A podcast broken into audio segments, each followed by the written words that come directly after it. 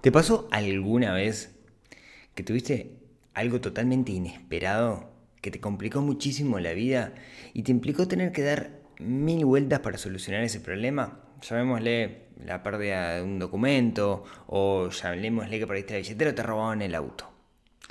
Eso se puede prevenir. De hecho, es muy fácil hacerlo. No prevenir que no te lo roben, sino prevenir sufrir estrés por esa causa. Tenemos que prevenir, tenemos que hacer lo que se llama una visualización negativa. Y de eso vamos a hablar en este episodio. Un, dos, tres, cuatro.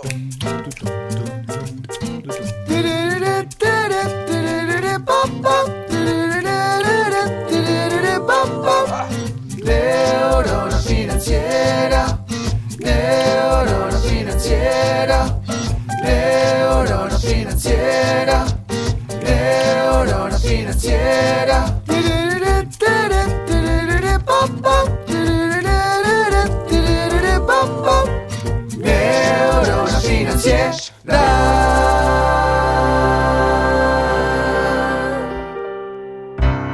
Muy buenos días, tardes, noches para todos.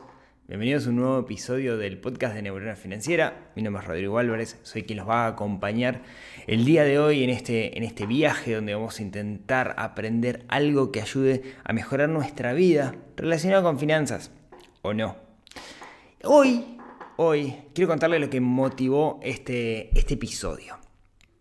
Hace unos días, hace unos días, nos fuimos con la familia, nos tomamos el fin de semana. Nos quedamos en un hotelcito, en una especie de hostel, y estábamos con una cosa muy minimalista, muy linda, y estábamos compartiendo habitación los cuatro. Los cuatro era mi esposa, yo, Matilde y Maxi. Justo se dio que sobre la tardecita fuimos a dar una vuelta en el auto, fuimos a conocer a unos, fuimos a ver a unos amigos que hacía tiempo que no veíamos, y Matilde se durmió en el auto. Ustedes dirán, ¿qué tiene esto de relevante? Bueno, los que tengan hijos chicos, Matilde tiene tres, saben que cuando se duermen en deshoras, después se les trastoca todo. Al menos ese es el caso de Matilde. ¿Qué terminó pasando? Siendo las diez y media de la noche, todos fundidos porque habíamos tenido un día largo, nos queríamos acostar a dormir y Matilde estaba de fiesta. No, estaba en el medio de un rave. Ella lo que quería era joda total. Nada parecido con lo que queríamos nosotros que se acercaba un poquito más a querer descansar. En ese sentido, nos acostamos y quedó Matilde por ahí, estábamos todos en la misma habitación, y se levantaba de la cama, se bajaba de la cama, y uno así medio detonado le decíamos, Matilde, por favor, acostate, y no sé, hacía cosas. Cuestión, se termina durmiendo. Como siempre, se terminan durmiendo. ¿Qué terminó pasando? Bueno, nos despertamos el otro día, nos despertamos todos, menos Matilde, que claro, había trasnochado, entonces no, no quería dormir. Desayunábamos, cosas, fuimos a despertar a Matilde y en un momento yo mm, ya no teníamos que ir, entonces comenzamos a guardar las cosas y de repente no aparece mi billetera. En mi billetera yo guardo no solamente dinero, que usualmente no es mucho el dinero en efectivo que uno tiene, sino que también guardo documentos. Tengo las tarjetas de débito, un par de tarjetas de débito de dos bancos donde tengo cuenta, tengo la tarjeta de crédito y tengo algunas otras cosas. No estaba. Primera sensación, la debo haber perdido. Pensemos, buscamos primero, buscamos por todos lados, obviamente no estaba, fuimos al auto, buscamos en el auto, tampoco estaba en el auto, y dijimos, a ver, ¿qué hicimos anoche? Ah, comimos en un restaurante. Llamamos por teléfono al restaurante, contestador, abre a las 10 de la mañana. Pucha, bueno. Esperamos a las 10 de la mañana, 10 de la mañana caigo al restaurante. Me dicen, no, mira, acá nadie dejó nada mi chance era, me la olvidé arriba de la mesa, cosa difícil porque suelo ser bastante cuidadoso, o se me cayó en el momento que, em, que subimos al auto. Estaban, no sé, los Wills estaban con un poco de sueño, ¿no? Entonces quizás por ahí se me cayó el piso, bueno, pero por ahí no estaba y nadie la había encontrado. Conclusión, di por perdida la billetera con todos los documentos. Pero sabía qué hacer. Primera lección, Nada podía hacer al respecto. Ya la billetera había desaparecido y no había nada que yo pudiera hacer al respecto. Ya estaba. De nada servía lamentarme, calentarme, de nada servía. Ya estaba, ya estaba todo el pescado vendido. Entonces seguí un procedimiento preestablecido que era, bueno, ¿qué es lo más importante de todo esto? Bueno, quizás el dinero. Entonces eh, vamos a llamar al banco para cancelar las tarjetas. Llamo a los bancos, algunos tienen ese mecanismo ya online directamente, lo podría hacer desde el teléfono con la aplicación, otros tengo que llamar por teléfono un call center. Algunos un poco más complicados, por ejemplo, tengo alguna tarjeta que es corporativa de la empresa, que quizás no debió estar en la billetera y un poquito más adelante hablamos de eso, y tengo que llamar a un call center que está en el exterior. Bueno, la cuestión se hizo, logré cancelar todo. Segundo paso, los documentos. ¿Dónde está la comisaría más cercana? Voy a la comisaría más cercana y denuncio la pérdida de documentos. ¿Qué documentos tenía? Tenía claramente definido qué documentos tenía yo en mi billetera, que oficia también de portadocumentos. Libreta de conducir, eh, permiso de, conducción del auto, lo que es la, libreta de propiedad del auto, cédula de identidad y no tenía ninguno más. Tenía alguno más, digamos, pero, pero, pero no, no sumamente relevante. Se hace la denuncia, Aquí en, Uruguay las cédulas de identidad tienen un chip, entonces en el momento que se hace la denuncia se bloquea la cédula de identidad de forma remota, entonces no, bueno, no, es que se bloquea, es que no funciona más esa cédula porque se, da el parte como, como robada. Dicho esto, tema solucionado prácticamente, no tenía mucho más que hacer. Entonces eh, seguimos con, el día, sin tarjeta de débito y sin documentos. Tenemos que entregar el hotel en el que estábamos, fuimos a la, a la habitación Acá viene lo divertido de la historia. Empezamos a guardar todo, ya habíamos dado vuelta a la habitación. Yo seguía con la impresión de que no había perdido la billetera, pero nada podía hacer al respecto, como decía hace un ratito. Empezamos a revisar y aparece la billetera escondida abajo de la almohada de la cama de Matilde. Por eso les contaba que Matilde se había dormido en la siesta, porque lo que pasó fue que Matilde en esa noche eh, loca que tuvo hizo una travesura que fue esconder la billetera, no nos había dicho nada al respecto. Es chiquita, no se dio cuenta de lo que estábamos buscando. Eh, cuando la encontró se puso re contenta. Ah, le dimos un abrazo, nos reímos todos y listo. Digamos, no, no valía la pena, la pena calentar. Le pedimos que no lo vuelva a hacer, pero por las dudas ahora la billetera la guardamos siempre arriba, cosa, cosa que no llegue. ¿Por qué les estoy contando todo esto? ¿Por qué invertí tanto tiempo en contarle esto? Porque es algo que suele pasar y suele generar muchísimo estrés, estrés, estrés, muchísimo estrés cuando pasa, cuando perdemos los documentos, cuando perdemos cosas de valor. Y la pregunta, en realidad la pregunta con la cual deberíamos iniciar esto es, ¿estamos preparados nosotros para eventos inesperados?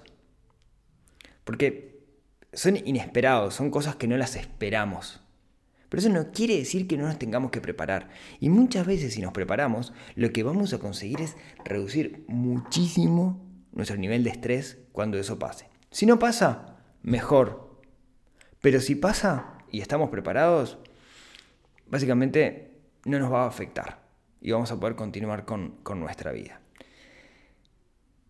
Creo que esto es un ejercicio que se suele llamar visualización negativa, ¿no? Pensar qué sería lo peor que podría llegar a pasar y cómo me preparo para esa situación mala. Es un ejercicio muy estoico, digamos.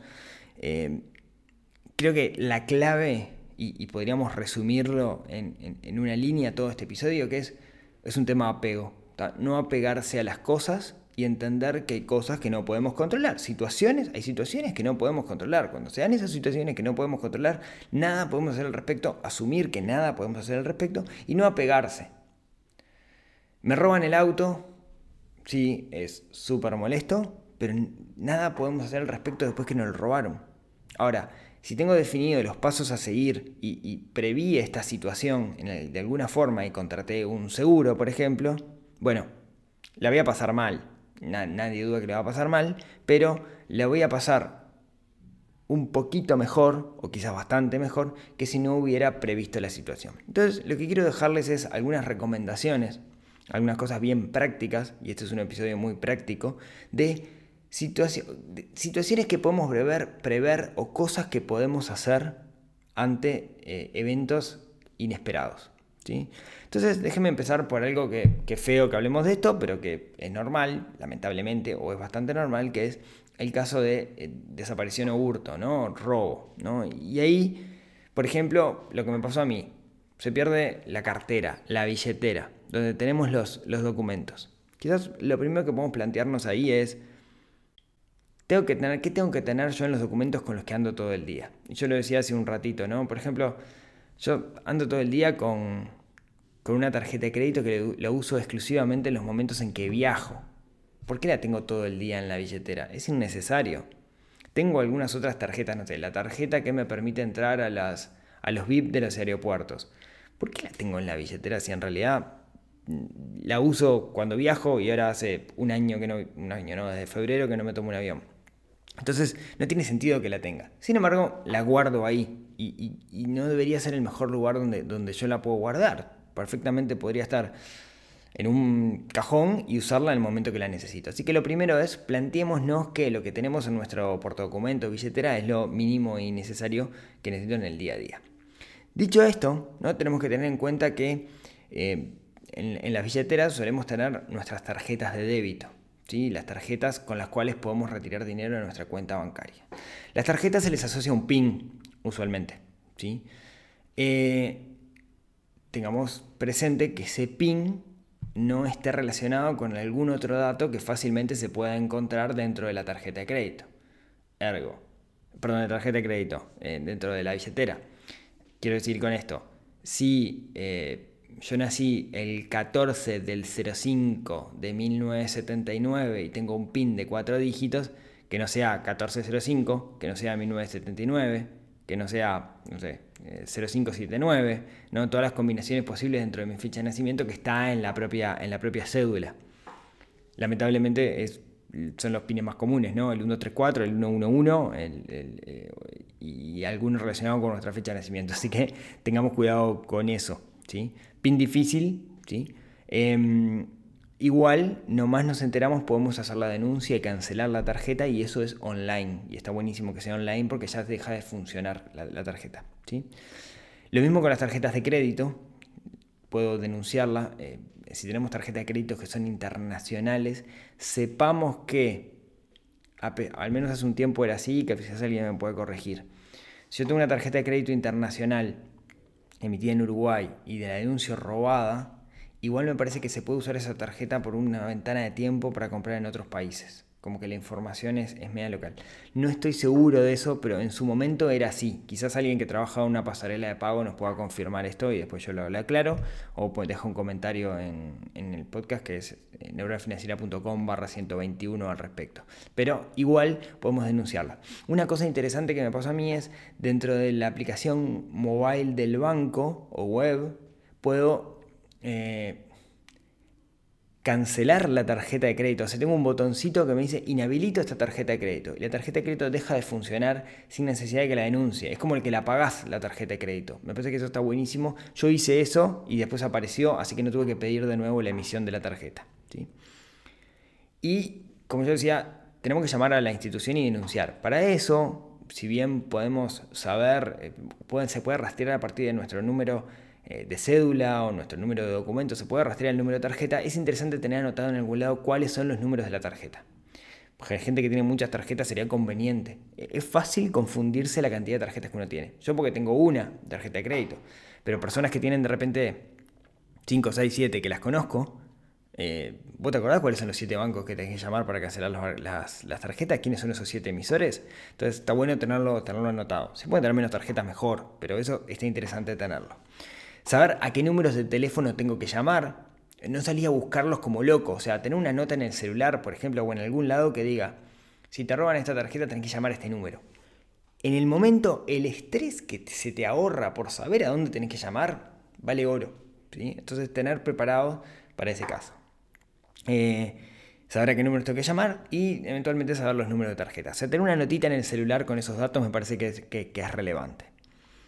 Con respecto a los documentos que tengo, mm, aquí en Uruguay tengo que denunciar, tengo que ir a comisaría y denunciar el hurto. Tengo que ir y decir, desapareció mi cédula de identidad, esto y esto, y se hace un parte policial y se, registra la denuncia. El caso de la cédula, como contaba, queda inhabilitada, o sea, la cédula no se puede volver a utilizar en ningún aparato que sea lector de la cédula. En mi caso que apareció, después tuve que ir nuevamente a levantar la denuncia y se hace otra, otra acta policial en la cual se, levanta la denuncia, tengo que ir a habilitar nuevamente la cédula al, registro, al coso de identidad, no me sale el nombre. Eh, pero con eso se soluciona. ¿sí? Clave en todo esto, estar preparado, saber a qué teléfonos que tengo que llamar y minimizar riesgos de no tener cosas al pedo en la billetera. ¿Saben qué tenía en la billetera? Yo tenía plata mexicana, de cuando estuve en México en febrero del año pasado, tenía billetes de México, que no los había sacado nunca la billetera. Una tontería no los sacado nunca, ¿no? Simplemente por el hecho de guardarlos en algo, no los había sacado y había perdido esa plata mexicana. No era mucho dinero, pero ¿qué hago yo de vacaciones con quita mexicana? Digamos, no me sirve para nada. Tengamos eso presente, ¿sí? Otra cosa que es común que nos puedan robar, nos podamos perder y que hoy quizás vale más que la tarjeta de crédito, la billetera y todo eso, que es el celular. Hoy muchas personas son celulares dependientes. Tenemos mucha información de valor adentro del celular. Primera recomendación, y esto lo digo más como técnico que como que hablando de finanzas, es toda la información que está dentro del celular que está en la nube. Ya sea Google, ya sea Apple, lo que sea, pero que nada sea local del celular y cambiar el celular que sea clic, clic. Las fotos, los contactos, los contactos específicamente, ¿sí? que eso esté en una nube, que no dependa exclusivamente de ese cacho hardware, ¿sí? que si desaparece sea muy sencillo cambiar el celular. Eso se los recontra recomiendo. Depende de cada uno de los celulares, pero la clave es que los contactos estén en la nube. Eh, insisto, digamos, es, es, es clave. Además está decir saber cuáles son los mails con los cuales se registraron a distintos sitios para poder recuperar las contraseñas en caso de que no se las acuerden, si pueden tener un gestor de contraseñas en, una computadora o en alguna nube o lo que sea donde puedan guardar, o un papelito en una caja fuerte donde puedan guardar cuáles son sus contraseñas mejor, ¿sí? Eh, sepan que muchos celulares tienen software con los cuales yo lo puedo ubicar, o sea, me roban el celular y puedo ubicar su, puedo saber dónde está, y ojo con eso, porque a veces saber dónde está no quiere decir que tenga que ir como cocorito a pelear para que me lo devuelvan. Quizás ponga en riesgo mi vida y de nuevo, acuérdense del desapego, ¿no? Este, denlo por perdido. Y eh, también otra cosa interesante que se puede hacer con los celulares es bloquearlo, ¿sí? O sea, yo desde la nube, desde una aplicación, desde, desde otro teléfono, desde la computadora, puedo bloquear el celular para que nadie más lo pueda utilizar. ¿Sí? Básicamente, no, les digo hacerlos explotar, pero pueden hacer eso. Entonces, inutilizan ese celular. Claramente el celular tiene que tener también un PIN o algo por lo cual pueda entrar para que no cualquiera lo, lo pueda usar. ¿sí? Eso con respecto al celular, sepan qué información tienen adentro. Y el ejercicio es, piensen qué pasa si hoy pierden el celular. ¿Qué harían? ¿Qué tendrían que hacer? ¿Qué perderían? Y prevean eso. Lo mismo con la billetera, ¿no? Visualización negativa. ¿Qué pasa si hoy me desaparece, me rompe el celular y no, no anda, ¿no? Le, pasa un camión por arriba. ¿Qué, es lo que tengo que hacer? ¿Qué pierdo? Y prever esa situación nos puede ayudar a, a gastar menos dinero y ahorrarnos muchísimo estrés, ¿no? Vamos a subir la apuesta. Imaginemos que nos roban, seguimos con esto del, robo y lo que tengo es que me roban el auto. ¿sí? Una vez me pasó a mí. Me levanté un día de mañana y mi viejo y querido Fusca no estaba. Eh, ¿Qué tengo que hacer? Yo les puedo decir que en ese momento no tenés ni idea de lo que podés hacer. No tenés ni idea a quién tenés que llamar por teléfono. No tenés idea porque estás desesperado realmente. Ahora, hagamos este ejercicio. Hoy bajo a buscar el auto, voy a buscar a los nenes a la escuela y no está el auto. ¿Qué es lo que tengo que hacer? Bueno, lo urgente para mí va a ser ir a buscar a los nenes a la escuela y solucionar ese problema. Habiendo solucionado eso, ¿a dónde tengo que llamar? Al seguro, al corredor, al policía. ¿Cuál es el número de teléfono? ¿Cuál es la comisaría que me corresponde? Porque no es llamar al 911. Hay una comisaría a la que tengo que llamar para hacer la denuncia. ¿Dónde queda la comisaría más cerca? Eh, al seguro, ¿qué teléfono tengo que llamar? Ah, no tengo un pedotín. ¿Dónde está ese pedotín? Está en el auto. ¿Dónde está la póliza? La tengo en el auto. ¿no? Prevamos todas esas situaciones. También la tengo en el mail, digamos, y tenerlo en el mail es lo que me ayuda. ¿Tenemos seguro? ¿Qué pasa si no tengo seguro? ¿Sí? Eso es lo que tengo que prever y eso es lo que me va a ayudar a reducir el estrés. Lo mismo con la casa. No sé si les pasó, ojalá nunca les haya pasado que les roban su casa. A mí me pasó una vez cuando vivía en Shangri-La, que un día me llamaba mi mamá llorando que habían entrado ladrones, yo no estaba, cuando llegué, estaba lejos, digamos, cuando llegué, que estuve como una hora y media en llegar, toda la casa hecha pelota y habían desaparecido un montón de cosas. Era muy difícil prever eso y hoy, digamos, ¿cuál es la forma en la cual uno puede prever? Bueno, desapego, creo que hay pocas cosas que uno tiene en su casa, al menos nosotros la mentalidad que tenemos es que hay pocas cosas acá que, si desaparecen eh, nos, afectan realmente la, vida, todas son materiales, digamos, y lo que es sentimental, eh, se prende fuego la casa, digamos, no lo puedo recobrar. Entonces, mm, las cosas sentimentales intentamos que no estén relacionadas con cosas, literalmente. Y por otro lado, eh, lo que sí es eh, importante es ciertos papeles o ciertas cosas que son relevantes para nosotros, esas cosas relevantes, saber claramente dónde están. Nosotros, por ejemplo, tenemos una valijita donde están títulos universitarios, papeles, cosas importantes. Eso sería muy importante. Si lo perdemos nos afectaría bastante, porque seguramente nos complicaría bastante la vida. Quizás lo debería tener una pequeña caja fuerte o en un lugar o algo que nos llame la atención si el día de mañana me roban la casa o si hay un incendio o algo por el estilo, o quizás en otro lado. Y esto lo estoy diciendo mientras, mientras lo, pensamos, lo pensamos juntos. Em, seguimos con visualización negativa y cosas que nos pueden llegar a pasar, por más que mm, no sea muy luminoso el, episodio de hoy. ¿Qué pasa si tenemos un accidente el día de mañana? Yo tenía, tenía un amigo, cuando tú eras chico, se llamaba Pablo, que tenía una enfermedad y Pablo lo que tenía, se podía desmayar Pablo en cualquier momento, y tenía como una medallita y en esa medallita tenía como ciertos datos de la enfermedad que sufría, a qué teléfono tenían que llamar si lo encontraban desmayado en la calle y cosas por el estilo.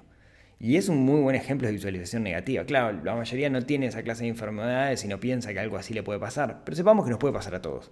Entonces, al menos algo que deberíamos saber es, si mañana tengo un accidente en el auto, ¿a qué tengo que llamar?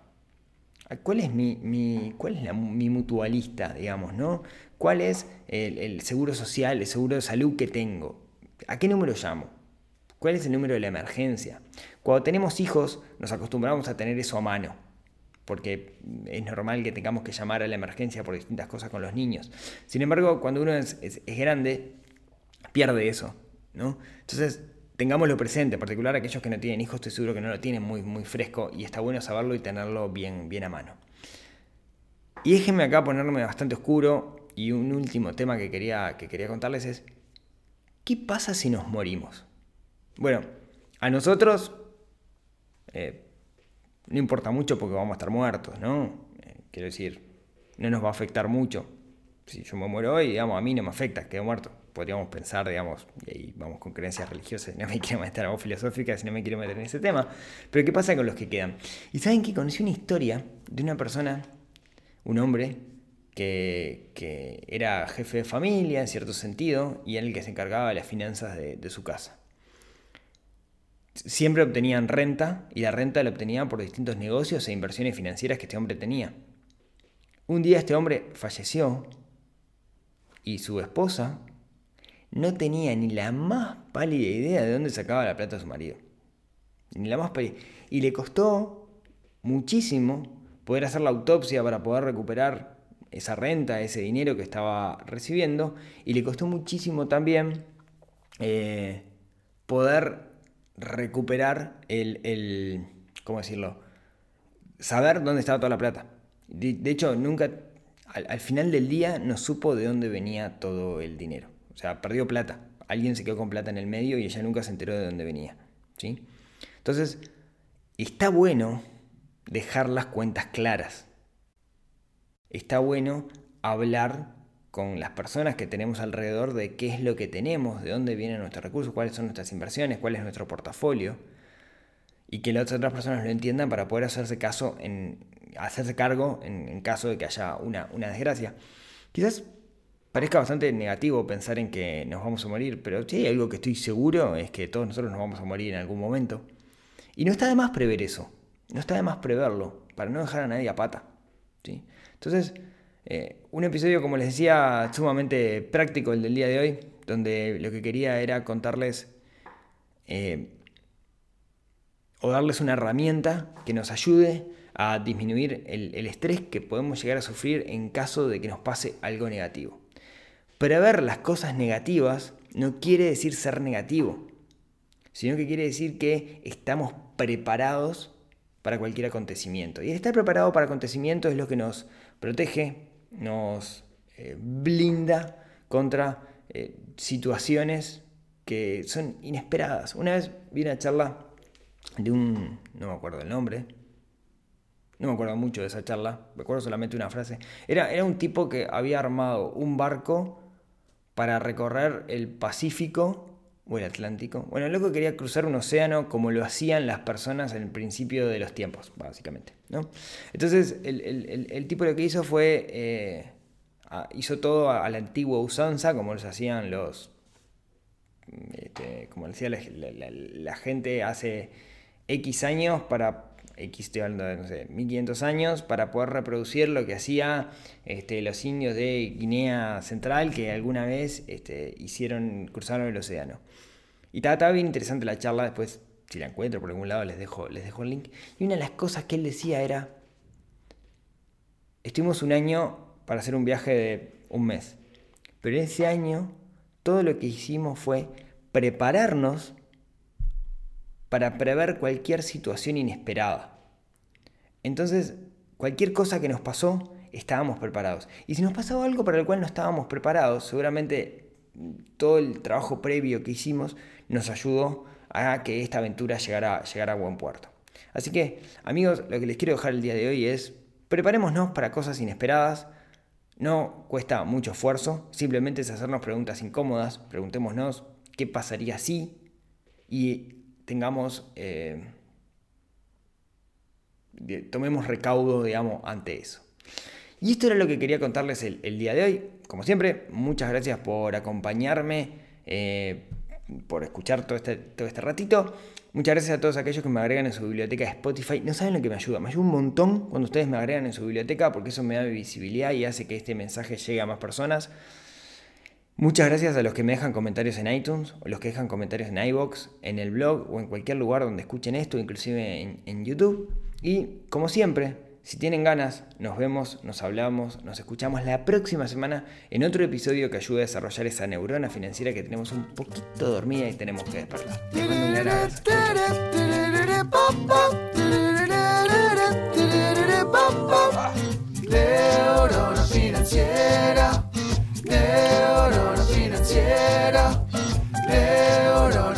Financiera, neurona financiera.